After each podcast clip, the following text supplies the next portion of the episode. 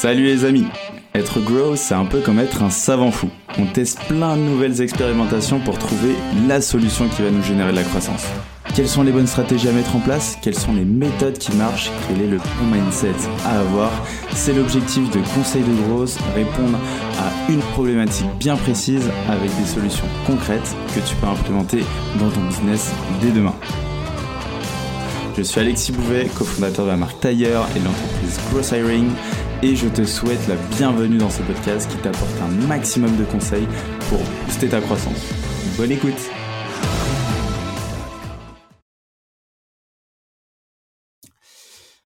Bonjour à tous, bienvenue dans un nouvel épisode de Conseil de Growth et aujourd'hui on est en compagnie de Toinon. Toinon qui est cofondateur de Walaxy et aujourd'hui il va nous expliquer comment avoir une bonne approche sur LinkedIn parce qu'effectivement c'est un canal qu'on utilise énormément, qu'on soit marketeur, sales ou recruteur. Et euh, au final, bah, il y a pas mal de gens qui automatisent des choses sans avoir la bonne approche. Donc toi non est là pour nous faire une petite piqûre de rappel là-dessus. Tout d'abord, toi non, comment tu vas? Eh ben écoute, merci pour l'invitation. Ça va super bien. On a, deux jambes, deux bras, euh, on est en vie, donc euh, tout va bien. Tout va bien avec une petite connexion là pour ceux qui nous écoutent, euh, vu qu'on est en 4G tous les deux, on a nos box euh, soit qui sont pas arrivés ou soit qui ont été coupés. Donc on va faire l'épisode comme ça. Euh, Nika, est-ce que tu peux te présenter en quelques phrases pour ceux qui ne te connaissent pas encore? Absolument. Je suis le, CEO et cofondateur de Walaxy, qui est la nouvelle version euh, de Prospectin. Certains connaissent euh, seulement Prospectin. C'est un outil d'automatisation de la prospection LinkedIn. Donc, on automatise euh, les envois d'invitations et de messages. Et en fait, c'est un petit peu un CRM LinkedIn sur lequel tu peux gérer toute ta prospection et toute ta relation avec tes prospects sur le réseau. Et aujourd'hui, on a des chiffres qui sont sympas. On est à 6 millions de revenus annuels, on est une trentaine de personnes et plus de 60 000 utilisateurs. Donc, plutôt, plutôt cool plutôt content. Et en plus, tu avais, euh, bah, la suite qui était effectivement Prospectine, Piwa et Podawa. Euh, les, autres sont encore euh, d'actualité ou pas d'ailleurs? C'est ça. Alors c'est un petit peu complexe, mais si tu veux, on a Prospectine qui est devenu Walaxy, on a Podawa qui existe toujours, mais on s'en occupe pas parce qu'on n'a pas envie de mettre d'énergie dedans, et on a Piwa qui était une version gratuite de, c'était un outil en bêta gratuite, et là on est en train de l'intégrer sous forme d'une fonctionnalité dans Walaxy. Ça, ça va sortir euh, courant en septembre. Très cool, très très cool, hâte de voir ça. Du coup, euh, aujourd'hui on est là pour parler prise de contact euh, sur LinkedIn et également approche, quelles sont les bonnes pratiques. Je voulais savoir justement quelles sont les différentes prises de contact qu'on pouvait voir ou que tu recommanderais sur LinkedIn. Ouais, moi j'aime bien parler des, j'aime bien partir d'une vision un peu macro et du coup j'aime bien parler des trois piliers de la prospection LinkedIn qui sont pour moi euh, envoyer le bon message à la bonne personne au bon moment. Et l'élément euh, numéro un, c'est vraiment la bonne personne. Donc on va, avant de parler des approches, euh, on va regarder comment on trouve les personnes. Donc comment on trouve les prospects sur LinkedIn. Et tu as énormément de façons de le faire. Tu as toutes les fonctionnalités vraiment de recherche LinkedIn. Donc tu vas la recherche normale qui te donne des résultats qui sont assez dégueu pour de 50% de faux positifs, donc vraiment pas bon. Il faut apprendre à l'utiliser et même quand tu la maîtrises bien, c'est difficile d'aller au-delà des 70-75% de matching. En termes de filtre limité. Donc euh, moi c'est ce que j'appelle, en fait je différencie le ciblage qu'on appelle informationnel et comportemental. L'informationnel ça va se baser sur la donnée que tes prospects ont, ont saisi en fait sur leur LinkedIn. Donc euh, le job title, la localisation, l'entreprise. Donc ça, tu peux les trouver via la recherche classique ou via euh, la recherche Sales Navigator, que je recommande significativement parce que tu as des filtres qui sont beaucoup plus pertinents, dont euh, la taille de l'entreprise, qui est quand même un élément essentiel pour, euh, pour cibler des gens, et tu as aussi le nombre d'années d'expérience, qui sont pour moi des filtres assez intéressants quand tu fais de la prospection et que tu veux avoir une approche qui soit assez qualitative. Donc euh, recherche normale, c'est ce navigateur que je recommande pour tout ce qui est ciblage informationnel. La problématique que tu vas avoir avec un ciblage informationnel, c'est que tu vas avoir du mal à mettre le bon moment. C'est-à-dire que euh, c'est difficile d'évaluer quel est le bon moment pour ton prospect euh, parce que tu n'as pas d'indicateur. Tu vas dire, OK, donc là, par exemple, imaginons que tu vends un SaaS au recruteur. Donc, tu vends un SaaS mhm. pour gérer le process de recrutement, un ATS par exemple. Tu, vas, tu vas vendre ce recruteur. Le problème, c'est que si tu décides de vendre ton SaaS, tu vas aller euh, cibler un peu tous les recruteurs. Donc, tu vas chercher recruteurs sur ce navigateur. Tu vas probablement prendre des recruteurs seniors, voir le CEO du cabinet de recrutement. tu vas aller le targeter, mais en fait, tu sais pas à quel moment il est dans son métier, tu sais pas s'il a vraiment un intérêt pour, euh, pour ton produit. Et donc, tu vas être un peu à la pêche et tu vas avoir des, des taux qui sont assez bas parce que tu cibles pas le meilleur moment. Et ensuite, tu as tout ce qu'on appelle le ciblage que moi j'appelle comportemental, qui correspond à toutes les traces que nous, on laisse en tant qu'utilisateur de LinkedIn et qui sont des indicateurs de ciblage. Il n'y en a pas 10 000. Hein. Euh, concrètement, les trois plus performants, c'est les groupes. Donc, est-ce que tu as rejoint un groupe sur une thématique? Si par exemple, tu es recruteur et que tu as rejoint un groupe sur euh, euh, ATS et bonnes pratiques ou les meilleures manières de digitaliser le recrutement ou ce genre de groupe, tu vas marquer un intérêt pour le sujet. Et donc, tu auras une cible qui est déjà chaude par rapport à ta thématique. Ça, c'est vraiment intéressant. Tu as les événements qui sont pour moi parmi les trucs les plus intéressants tu as des événements euh, LinkedIn, des webinaires, etc. qui sont organisés. En fait, quand tu participes à un événement LinkedIn, tu peux euh, avoir accès à toute la liste des membres. Et donc, tu peux euh, aller chercher, même affiner avec des filtres de recherche en plus pour trouver toutes les personnes qui potentiellement matchent avec ta cible, qui sont dans la bonne localisation et qui se sont inscrits pour participer à l'événement. Ça, c'est vraiment cool parce que là, tu as une audience très qualifiée de gens qui marquent un intérêt pour un sujet donc, euh, imaginons c'est la démo d'un de tes concurrents ou c'est euh, une présentation des meilleurs outils euh, digitaux pour le recrutement, ce genre de choses. Tu vas avoir un ciblage qui est, très très quali et donc une approche qui va être pertinente pour la personne que tu contactes. Et on reviendra sur les, sur les approches après. Et ensuite, la troisième manière de faire du ciblage mhm. comportemental, c'est les posts LinkedIn. Donc ça, ça peut être un peu plus dur à trouver, mais pareil, tu vas avoir potentiellement des mecs qui parlent du recrutement, du digital, de la digitalisation du recrutement. Et tu vas pouvoir utiliser ces postes-là pour cibler les personnes qui commentent de manière automatique et euh, leur dire ah j'ai vu ton commentaire sur le poste de bidule super intéressant euh, on fait justement une solution machin. Et donc tu vas avoir une fois de plus des gens qui ont marqué un intérêt pour un sujet qui peut être annexe à ta thématique. Ok je vois. Euh, dans, ce cas-là, la plupart du temps, j'imagine que tu prends des posts où tu as beaucoup de reach, beaucoup de commentaires, etc. pour bien l'automatiser, que ce soit pertinent. Est-ce que tu le fais quand même de manière un peu micro sur des postes où il y a eu pas beaucoup de réactions, peu d'engagement, et tu les, tu les lances quand même ou pas? Alors, moi, je vais le faire effectivement plutôt sur des gros posts. Les meilleurs, c'est ceux qui, euh, qui font des lead magnets, donc qui demandent un commentaire en échange d'un contenu. Parce que du coup, tu as un contenu qui a un axe très précis et tu as énormément de commentaires. Et donc, c'est vraiment, ça, c'est des mines d'or de prospection. Euh, tu vois, ce matin, j'ai vu un post de, Gabriel Gourovitch qui fait euh, un post sur euh, comment euh, exploser ses performances en cold email, 1000 commentaires. Pour moi, c'est génial. Tu peux aller target les 1000 personnes qui ont commenté et tu peux leur envoyer un contenu similaire. Et du coup, tu vas te positionner en disant ah j'ai vu ton post sur, j'ai vu ton commentaire sur le post de machin. Il se trouve qu'on a un contenu similaire qui vient de sortir. Je me suis dit que ça pouvait t'intéresser. Voilà, tu balances. Si ton contenu il a vraiment de la valeur, hyper intéressant comme approche, hyper efficace. Et, et le problème après, c'est que sur LinkedIn, tu as des filtres qui sont vraiment imparfaits. Donc imagine par exemple que tu veux cibler les cabinets de recrutement. Tu peux facilement cibler des recruteurs, donc par titre recruteur. Mais dans recruteur, tu vas avoir un certain nombre de personnes qui travaillent dans des boîtes euh, diverses et variées et qui sont pas en cabinet de recrutement. Et en fait, aujourd'hui sur LinkedIn, tu n'as quasiment aucun filtre qui va te permettre de cibler spécifiquement les cabinets de recrutement. Or, les cabinets de recrutement, ils sont probablement euh, sous un code APE précis. Donc, tu peux facilement trouver la liste sur société.com où il existe forcément un annuaire quelque part qui cible, qui, qui, référence tous les cabinets de recrutement. Et donc, ça, c'est une technique de, de growth hacking qui est un peu avancée, mais qui est particulièrement efficace. C'est de sourcer euh, les entreprises depuis un site externe et ensuite de rechercher la page LinkedIn associée et ensuite de créer une recherche LinkedIn de prospects qui travaillent dans ces boîtes-là. Et à partir de là, tu n'as plus qu'à ajouter tes titres pour, pour trouver le recruteur dans la boîte. Mhm. Donc ça, tu vois, moi, je suis en train de développer un petit outil en cette project qui me permet de faire ça. Et ça marche super bien. Et je peux aller cibler, par exemple, des boîtes sur Welcome to the Jungle qui matchent avec certains critères. Et en fait, on va scraper la page et on va générer une recherche LinkedIn avec toutes les boîtes et les employés dans les boîtes. Et tu vas pouvoir ajouter tes filtres de localisation de titres et arriver direct à, une liste de prospects qui est hyper qualifiée et que tu n'aurais pas pu avoir autrement sur LinkedIn. Ça, c'est un peu plus avancé mais c'est vachement efficace. Exact, ouais, ça s'appelle euh, de l'ABM, je crois, c'est ça, que tu te, de l'account-based marketing, donc tu te bases vraiment sur les entreprises euh, qui sont ta target, et après tu chopes les personnes qui sont dans ces entreprises. Très bien. Ultra clair. Euh, du coup, là, c'est les trois piliers de la prospection dont tu nous as parlé, également les différentes prises de contact qu'on peut avoir. Est-ce que au-delà de ça, donc là, on a trouvé la bonne personne, plus ou moins.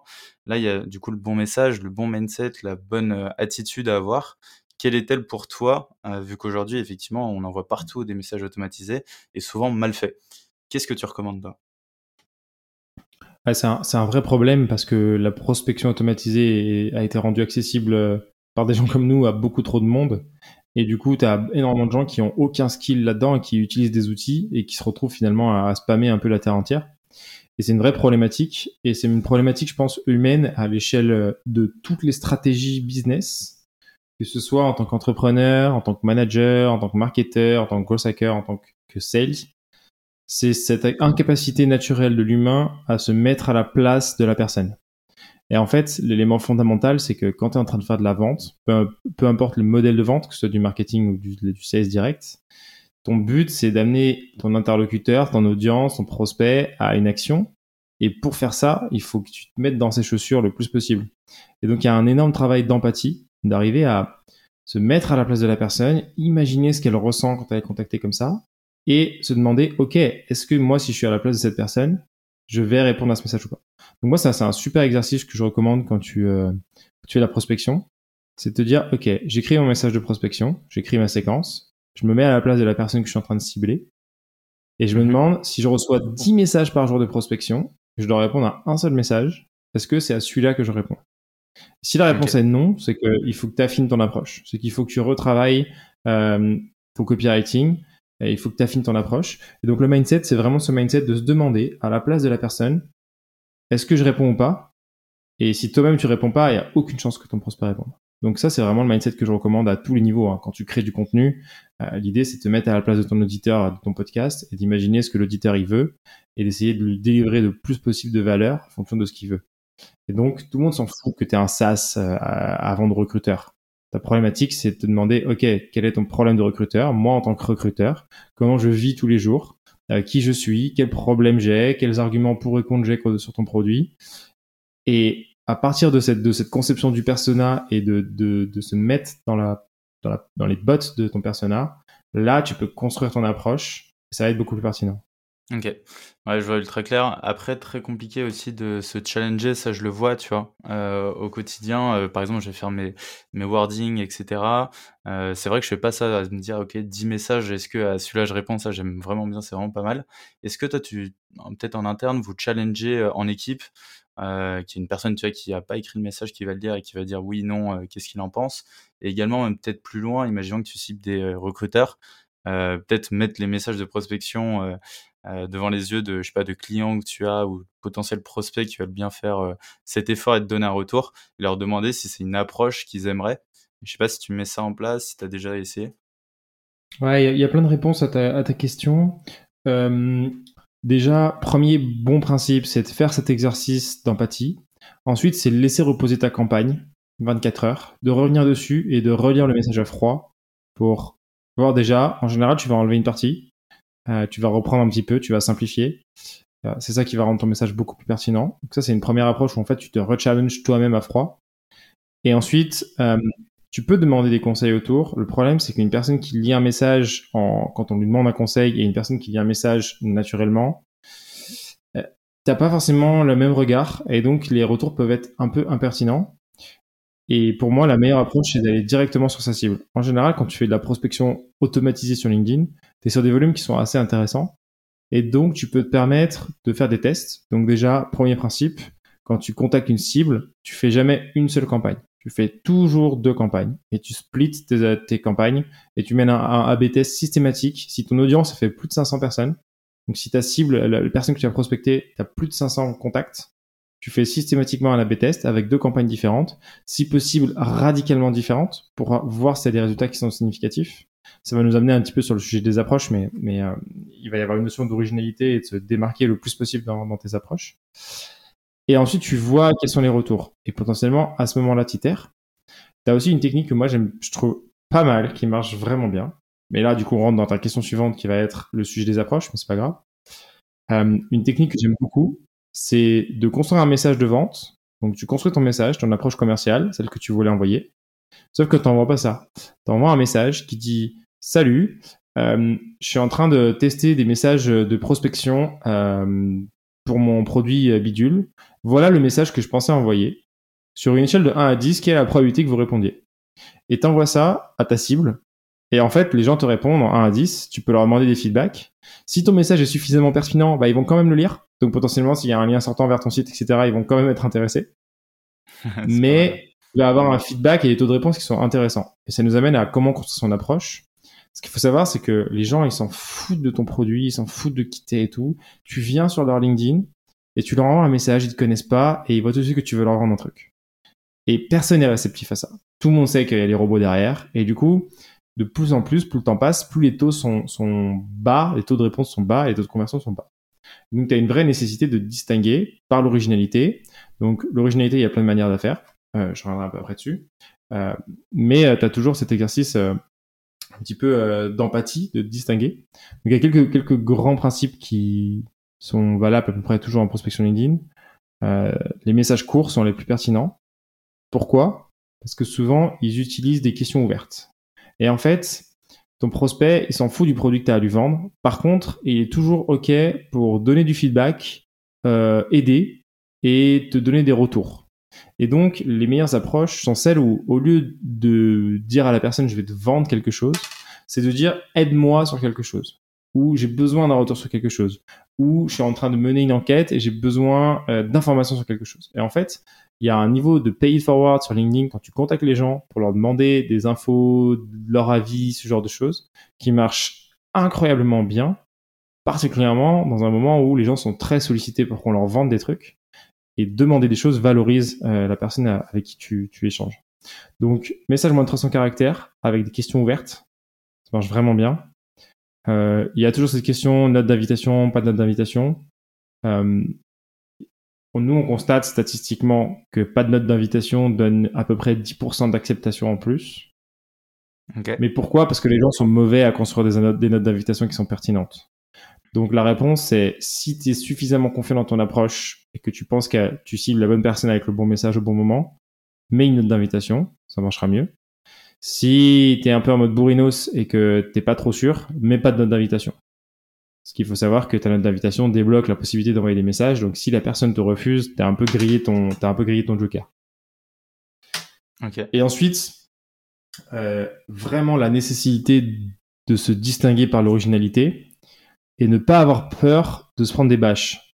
Euh, pour moi, une campagne qui est performante, c'est une campagne où il y a 20% des gens qui te disent va te faire foutre. Et en fait, tu vas exclure une petite partie des gens, mais pour les autres, tu vas euh, te distinguer significativement. Je te des trucs débiles, mais par exemple, le sujet de l'utilisation du tutoiement, c'est un vrai sujet. Euh, tutoyer les gens dans une approche de prospection sur LinkedIn, tu vas avoir un certain nombre de gens qui vont pas te répondre, qui vont considérer, considérer ça comme euh, non formel, non professionnel, mais auprès d'une petite partie de ton audience, ou voire d'une grosse partie de ton audience selon l'âge de ta cible, tes taux vont être beaucoup plus élevés parce que ça fait beaucoup plus de chat. On est sur un réseau social, tu me tutoies, on se tutoie, dans une approche beaucoup plus euh, amicale et donc tu des taux qui sont plus intéressants. Donc ne pas hésiter à utiliser des trucs un peu what the fuck qui vont te distinguer des autres et qui pour certaines personnes vont paraître complètement lunaires et vont t'envoyer bouler mais pour d'autres euh, vont piquer leur curiosité et c'est ce que tu veux. Tu as quelqu'un qui est là, qui scrolle sur LinkedIn, qui ouvre ses messages, qui reçoit 10 messages et ce que tu veux c'est capter son attention pour capter son attention, faut se distinguer par l'originalité. Euh, là, on pas on va, bientôt sortir une fonctionnalité sur Galaxy qui va te permettre de faire plein, plein, plein de trucs vraiment originaux sur, euh, sur la prospection. Euh, déjà, on va ajouter les voice messages. Donc ça, c'est assez cool parce que le voice message donne des taux qui sont assez intéressants et qui te distinguent. Et il y a encore peu de gens qui l'automatisent. Donc c'est une bonne manière de laisser entendre à ton prospect tu lui envoies un message personnalisé. on va ajouter tout ce qui est images, GIF, à pièce jointe. Donc ça, c'est une bonne manière de d'envoyer un visuel, un contenu un peu original qui te distingue. Ça peut être un mème, ça peut être un gif, ça peut être quelque chose d'un peu fun, euh, vachement efficace. Et on est aussi en train d'ajouter une autre feature que je trouve absolument géniale, qui te permet de splitter ton message. En fait, un message automatisé, c'est toujours un gros pavé. Et donc, c'est facile à détecter, c'est très formel, c'est très froid. On n'est pas dans l'usage naturel d'un chat. Et en fait, avec cette fonctionnalité, tu pourras envoyer des messages splitté, c'est-à-dire euh, salut Alexis, Et message suivant, retour à la ligne, ça va faire un message séparé. Ah, j'ai vu que tu étais growth hacker, message séparé. Est-ce que ça te dit on discute? Et donc tu as des approches qui se paraissent beaucoup plus euh, humaines et qui vont te distinguer des gros pavés que les Indiens t'envoient qui font 2000 mots où ils te mettent la liste de toutes les fonctionnalités de leurs produits. Du coup, ça sera combien de temps d'intervalle? J'imagine que l'idée, c'est d'avoir un use case, genre j'envoie un premier message pas à midi, et euh, midi et quart, euh, hop, j'envoie un deuxième en disant ah bah j'ai oublié mon agenda par exemple, euh, et l'envoyer. l'idée sur cette approche-là, c'est même pas d'avoir un délai de 15 minutes, c'est d'avoir un délai qui soit vraiment celui du typing en fait. Ah, trop bien. comme si tu étais en train d'envoyer tous tes messages à la suite depuis ton téléphone. Et d'ailleurs, le typing sera simulé et si la personne est sur la conversation, elle pourra voir que tu es en train de taper. Trop cool. Euh, parfait, donc là on a vu un peu des approches euh, un peu originales qui sortent du lot, euh, notamment avec ce que tu avais dit que je trouvais ultra pertinent d'envoyer le message de prospection en, demandant un feedback de 1 à 10 et toutes les autres choses là que vous allez sortir avec Alexis, ça va être top. Est-ce que tu as en tête une séquence qui marche bien ou en tout cas que tu as trouvé vraiment ultra performante? Je sais pas, un enchaînement d'actions, est-ce que tu as ça en tête? C'est toujours difficile de donner la séquence qui marche bien parce qu'une fois de plus, ça dépend de qui tu contactes, de ce que tu vends, des messages que tu mets dedans. Ça dépend de tellement de choses qu'il n'y a pas de bonne séquence. Euh, il y a un principe qui reste le même, c'est le principe du rasoir d'Occam qui dit que les choses les plus simples sont souvent les plus efficaces. Donc moi je recommande pas de faire un truc de multicanal avec 17 étapes et des conditions de malade et tout parce qu'en général euh, ça va pas passer dedans comme tu veux parce que le prospect, ça marche jamais comme tu veux. Et du coup, tu te retrouves à faire des trucs qui sont pas performants, que tu mets des heures à setup. Donc moi, je conseille de travailler surtout sa, sa partie qualification des prospects. Donc on a parlé du sourcing, mais aussi du nettoyage des listes, c'est-à-dire exclure les profils à manuellement ou avec quelques filtres dans l'outil d'automatisation que tu utilises pour euh, bien nettoyer ta liste. Et ensuite, c'est d'utiliser des séquences qui sont simples moi, ce que je préfère sur LinkedIn, c'est une invite de message ou une invite trois messages si tu mets pas de note d'invitation. Et euh, tu vas essayer de penser la, la, tu vas essayer de penser la séquence pas en message unique, mais en message qui se complète. C'est-à-dire qu'il faut pas commencer à rédiger ton message sans savoir ce que tu vas mettre dans le deuxième. Euh, tu vas essayer de, de mettre, euh, de construire ça vraiment en séquence donc par exemple, euh, je donnais un exemple bête, mais sur trois messages, euh, sur euh, l'idée qu'on vend un ATS aux recruteurs. La première, ça va être tout simplement bonjour. Aujourd'hui, je, mène une, une, petite étude pour savoir quels sont les ATS utilisés par les recruteurs et est-ce que vous en êtes satisfait, par exemple? C'est ton approche en question ouverte initiale. Et puis ton message numéro 2 de relance que tu vas envoyer 3-4 jours après qui va dire euh, ouais salut euh, voilà j'ai pas eu de retour. Euh, on est en train de lancer un nouvel ATS qui fait ça ça ça donc positionnement de ton ATS par rapport aux autres. On cherche à bien comprendre le marché et avoir des feedbacks des recruteurs pour vraiment construire un outil avec eux qui soit performant tu vois. Simple. Et ton dernier message de follow-up ça va être un truc tout con genre moi j'adore utiliser juste un point d'interrogation ou un point d'interrogation et un emoji. Sous-entendu que ouais tu m'as pas répondu je te renvoie un dernier message. Ouais. Ça marche assez bien ça paraît euh, plus humain. Mhm. Et avec une séquence un peu comme ça, à retravailler un peu à la volée, mais tu obtiens des résultats qui sont assez quali et sans trop te prendre la tête dans la complexité de la séquence. Entièrement d'accord avec toi. Je pense que la simplicité est roi. Et euh, moi aussi, ça m'est arrivé beaucoup de fois à vouloir faire des trucs ultra complexes. Au final, tu les réutilises jamais ou comme tu dis, ça marche pas. Donc, euh, je te rejoins totalement. Trop cool. Bah, en vrai, toi, non, là, tu nous as apporté énormément de valeur. En tout cas, pour ceux qui écoutent, euh, je pense que c'est un gain de temps monstrueux et c'est plein de petits tips qu'ils pourront mettre en place. Est-ce que tu as un dernier conseil d'amis, justement, que tu peux recommander ou donner à ceux qui nous écoutent? Ouais, carrément, c'est plus, euh, je vais même être plus concret qu'un conseil. Je vais être dans une petite technique que moi j'adore. Donc, je crée beaucoup de contenu sur LinkedIn. Je recommande à tous ceux qui font la prospection LinkedIn et de manière générale qui sont en B2B de passer un peu de temps à créer du contenu sur LinkedIn. Ça, ça apporte des, des résultats qui sont vraiment exceptionnels. Et euh, j'ai une approche qui mixe les deux, que j'adore, qui consiste à aller chercher des idées de contenu auprès de ta cible et du coup plus ou moins prospecter des gens pour qu'ils nourrissent ton contenu. Je te la fais courte, mais en gros l'idée c'est de dire ok bah justement tu veux commencer à poster sur LinkedIn ou écrire des articles de blog sur euh, les problématiques des recruteurs parce que tu veux euh, commencer à créer du contenu pour aller les cibler. Tu vas aller chercher tous les recruteurs, tu vas prendre ces navigateurs, euh, recruteurs, moins de 3 ans d'expérience, et tu vas aller approcher les recruteurs en disant ouais salut, je cherche à comprendre quelles sont les problématiques des recruteurs juniors. Est-ce que tu pourrais me faire ton top 3 de tes problèmes dans ton métier aujourd'hui? Mhm. Tu vas envoyer ça. Tu auras énormément de réponses de gens qui vont te donner un peu des feedbacks. Tu vas noter toutes les réponses sur un doc copier-coller, tu fais des screenshots, peu importe, tu vas agréger toutes tes réponses sur un doc et tu vas sortir euh, peut-être un top 5, un top 10 des problématiques que les recruteurs rencontrent. Et là, tu as tes sources d'idées pour les contenus, puisque par définition, ils rencontrent des problématiques, donc tu peux leur apporter des solutions. Option 1, tu as suffisamment de connaissances toi pour créer les contenus qui répondent à leurs problématiques. Mhm. Donc tu vas créer les posts LinkedIn, les articles de blog ou les vidéos qui vont traiter de ces problématiques-là en essayant d'apporter des solutions et qui du coup, quand tu as contacté les gens sur LinkedIn, ils ont plus de chances de voir tes posts, donc potentiellement ils vont voir tes posts LinkedIn qui parlent de la solution, et donc tu vas les mettre dans ta boucle. Et la deuxième option, c'est de dire, OK, j'ai pas la connaissance. Donc là, tu reprends ton Sales Navigator. Tu cibles euh, toujours les recruteurs, mais cette fois ceux qui ont plus de 10 ans d'expérience. Et tu vas leur poser la question inverse. Euh, j'ai contacté 200 euh, recruteurs juniors et ils m'ont dit que leur problème numéro un, c'était ça. En tant que recruteur senior, comment vous le gérez? Qu'est-ce que vous avez mis en place pour pallier ce problème? Et là, tu as tous les mecs qui te répondent et qui vont donner leur, leur retour avec euh, leur stratégie. Pareil, tu notes tout sur un doc et après, ça te permet d'avoir une source de, de, de, savoir pour créer ton contenu.